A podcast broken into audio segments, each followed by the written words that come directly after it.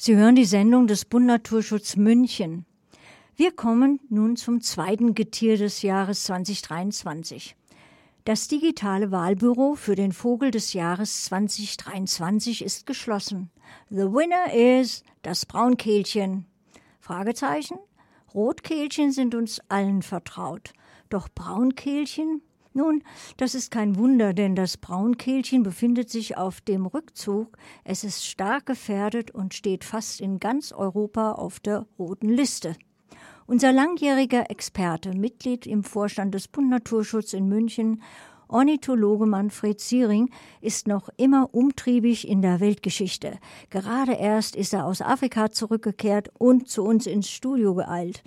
So werden Sie jetzt live aus seinem Munde unter anderem erfahren, wieso das Braunkehlchen gefährdet ist und ob es eventuell Möglichkeiten gibt, dies zu verhindern. Mit einem herzlichen Willkommen grüße ich nun Manfred Ziering und Kollegin Petra Spitzfaden. Sie führt das Interview. Hallo zusammen. Hallo, Herr Ziering. Guten Abend, freut mich sehr. Ja, die Kollegin hat ja schon gesagt, das Braunkehlchen ist der Vogel des Jahres 2023. Rotkehlchen kennen ja schon ganz viele oder die meisten unserer Hörerinnen und Hörer. Aber jetzt kann man ja im Radio leider nicht so richtig Bilder zeigen. Könnten Sie trotzdem ganz kurz beschreiben, wie schaut denn dieser Vogel eigentlich aus? Also ein Braunkehlchen in der Größe ist dem Spatzen ähnlich, dem Haussperling, ist aber schlanker und hat einen spitzeren Schnabel. Das zeichnet alle Insektenfresser aus. Sperlinge sind Gemischtfresser, die fressen auch Körner. Und Braunkehlchen haben ganz auffällig einen weißen Überaugenstreif, also über dem Auge so eine Augenbraue. Und diese Augenbraue, die können Sie mal schmäler, mal breiter machen, je nachdem, was Sie damit ausdrücken wollen. Konkurrenten einschüchtern, Weibchen bezirzen etc. Vor allen Dingen ist aber auch Namen, der namengebende rote, äh, die rote Vorderbrust mit der Kehle, die ist so orangerot und am Rücken hat es so äh, eine gemischte Längsstreifung zwischen Schwarz, Grau und Braun. Also so ganz ähnlich wie altes Gras, was am Boden liegt. Und das entspricht auch der Tarnung, die es braucht äh, für den Lebensraum. Das ist nämlich ein Bodenbrüter in Grasbüscheln mit viel Altgras auf dem Boden. Jetzt, wo kann ich denn so einen Vogel dann sehen? Also, wenn ich jetzt zum Beispiel bei uns in den englischen Garten gehe, kann ich den dann auch beobachten? Ich, die Frage ist jetzt so, dass ich sie eigentlich mit Ja beantworten muss. Ich habe nämlich am 1. Mai bei einer Volkshochschulexkursion vor 15 oder 17 Jahren, schon sehr lang her, da saß, da wo die Asphaltstraße durch den englischen Garten geht, auf, ein, auf dieser Eisen, äh, auf diesem niedrigen Eisenzaun saßen Rotkehlchen. Und als wir uns genähert haben, ist es nach Norden weitergeflogen. Es war 1. Mai, wie gesagt. Das ist ein Zugvogel und also im englischen Garten würde ich es aber normalerweise überhaupt nicht erwarten. Der ist zu kleinräumig, zu kurzrasig und natürlich die Störungen durch Menschen und Hunde, die ohne Leine da laufen, ist, ist also ist, ist unwahrscheinlich. Und wo ist es dann wahrscheinlicher, dass ich ein Braunkehlchen treffe? Wenn ich jetzt rausgehe Richtung Süden, Monauer Moos, Kochelseemoor, dass ich da vielleicht in der Nähe einer Viehweide, wo Rinder sind, dass ich dann Braunkirchen auf dem Pflock sehen, sitzen sehe oder auf dem Draht. Und zwar gerne auf dem unteren Draht von einem Weidezaun, weil da der Abstand zum Boden, wo die Beute ist, nicht so groß ist. Da kannst du dann einfach einen Hechtsprung machen und kommt mit der Beute im Schnabel wieder nach oben. Und ähm, der, Za der Zaun ähm, hat ja auch da noch andere Funktionen. Also ähm, sitzt es dann zum Beispiel auch drauf. Es gibt ja ganz viele Vögel, die dann auf so einer Anwarte sitzen und dann da singen oder äh, gucken, ob irgendwelche Gefahr im Verzug ist. Ist es dann bei denen auch so? Natürlich, die Zaunpfosten sind Sitzwarten, wo die Männchen ihre äh, Präsenz zeigen und wie gesagt mit der geblähten Kehle singen, dem geblähten Überaugenstreif Feinde oder Konkurrenten einschüchtern und Weibchen anlocken. Und da, von da aus machen sie manchmal auch Jagdflüge in die Luft, wie so ein Fliegenschnepper. Die, die flattern dann hoch und kommen mit einem Schmetterling oder mit einer Fliege im Schnabel wieder auf ihren Posten zurück. Und vor allen Dingen äh, entlang vom Zaun wird er nicht gemäht und da kommen die Kühe auch nicht hin, weil der Zaun oft elektrisch ist. Und da ist unten die, das Gras etwas höher und da bauen sie ihre Nester unter dem untersten Zaun. Also sehr oft. Ähm, jetzt hatte die Kollegin ja vorhin auch schon gesagt, dem Braunkehlchen geht es nicht besonders gut. Ähm, war das jetzt früher in Bayern wesentlich stärker verbreitet, als es heute ist? oder ist es ein gesamteuropäisches Phänomen? Wie sieht es denn da mit dem Bestand eigentlich aus? In der Postkutschenzeit war es Braunkirchen, das wurde damals braunkieliger Wiesenschmätzer genannt. Und das war in allen feuchteren, mäßig feuchten Wiesen in ganz Europa verbreitet. Also als wir die Ochsenkahn und die Postkutschen da äh, gefahren sind, dann waren überall Braunkirchen mit ihrem schmatzenden Geräusch, was auch den Namen Schmetzer äh, etwas äh, verdeutlicht, äh, waren da zu sehen und zu hören. Und heute ist es wegen des, der Zerstörung des, der Lebensräume wahnsinnig selten geworden. In Bayern ist, gilt es als vom Aussterben bedroht. Wir haben also nur noch etwa ähm, 1000 Paare in ganz Bayern. Das ist, das ist sehr, sehr wenig. In Europa gilt es als gefährdet.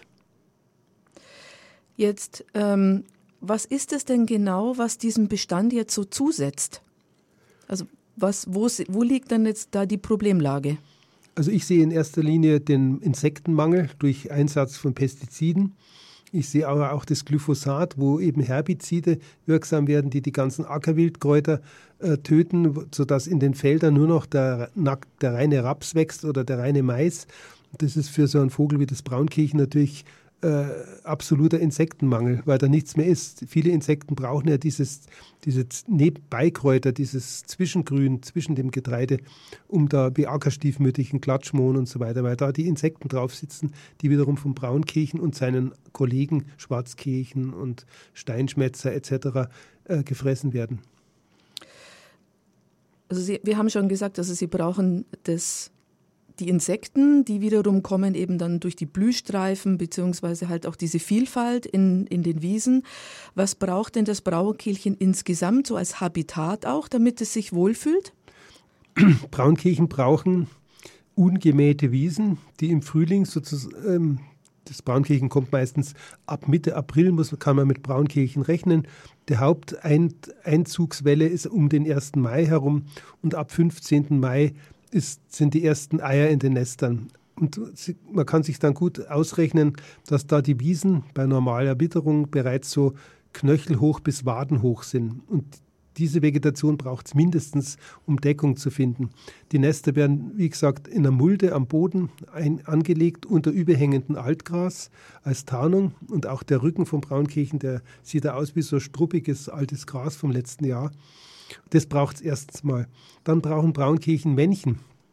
Die kommen aus Afrika zurück und gehen dorthin, wo die Wiesen so mäßig feucht sind und wo eben aber auch nicht alles weggemäht worden ist, sondern wo einzelne Schilfhalme in die Höhe ragen.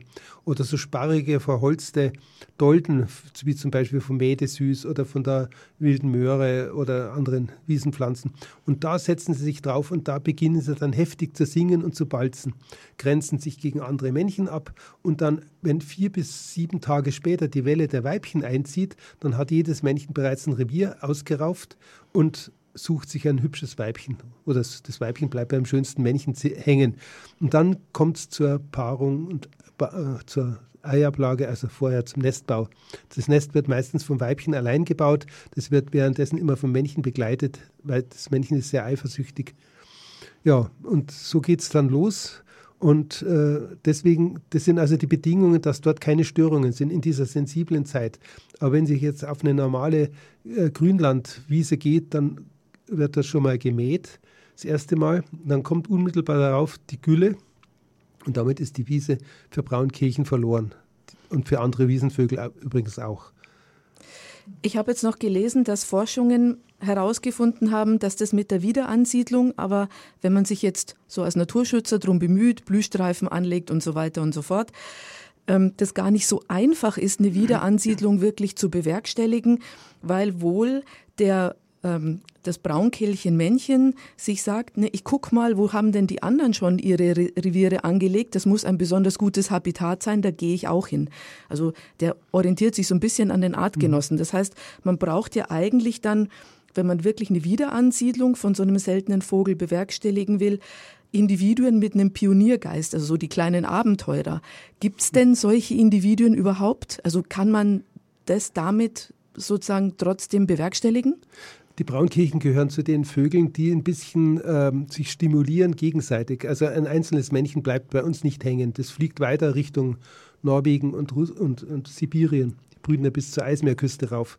Und ähm, um hier hängen zu bleiben, kann man diese einzelnen Männchen aber durch Einstecken von kleinen dünnen Bambusstäben in einen feuchten, in feuchtes Grünland kann man sie zum Verweilen bringen. Und wenn dann mehrere Männchen verweilen, dann kann es sein, dass sie sich gegenseitig anreizen und dann äh, Nester bauen und um Weibchen werben.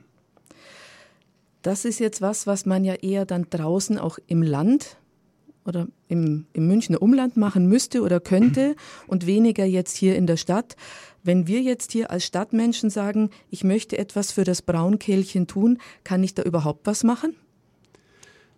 Kann man eigentlich aus unserer Sicht hier nicht machen. Man kann sich aber zum Beispiel melden beim Zentrum für Umwelt und Kultur in Benediktbeuern. Die haben eine Braun Arbeitsgruppe Braunkirchen und die beobachten, wo Braunkirchen ihre Reviere haben und äh, da kann man dann mitarbeiten oder mit Braunkirchen zählen und beobachten und so weiter. Das gibt es also schon. Aber als Münchner in, im Ballungsraum München selbst habe ich keine Chance, für Braunkirchen etwas zu tun. Da kann man eigentlich nur sagen, an die Naturschutzverbände spenden, damit die Flächen pachten und kaufen können und dass es den Braunkirchen besser geht. Und der Bekassine natürlich Der Grauammer und anderen Kollegen in diesen Feuchtwiesen. Ja, ganz, ganz spannend. Herr Siering, ganz herzlichen Dank für das Gespräch. Das war Manfred Siering, der Vorsitzende der Ornithologischen Gesellschaft in Bayern. Ganz herzlichen Dank. Und jetzt geht's dann weiter mit Musik.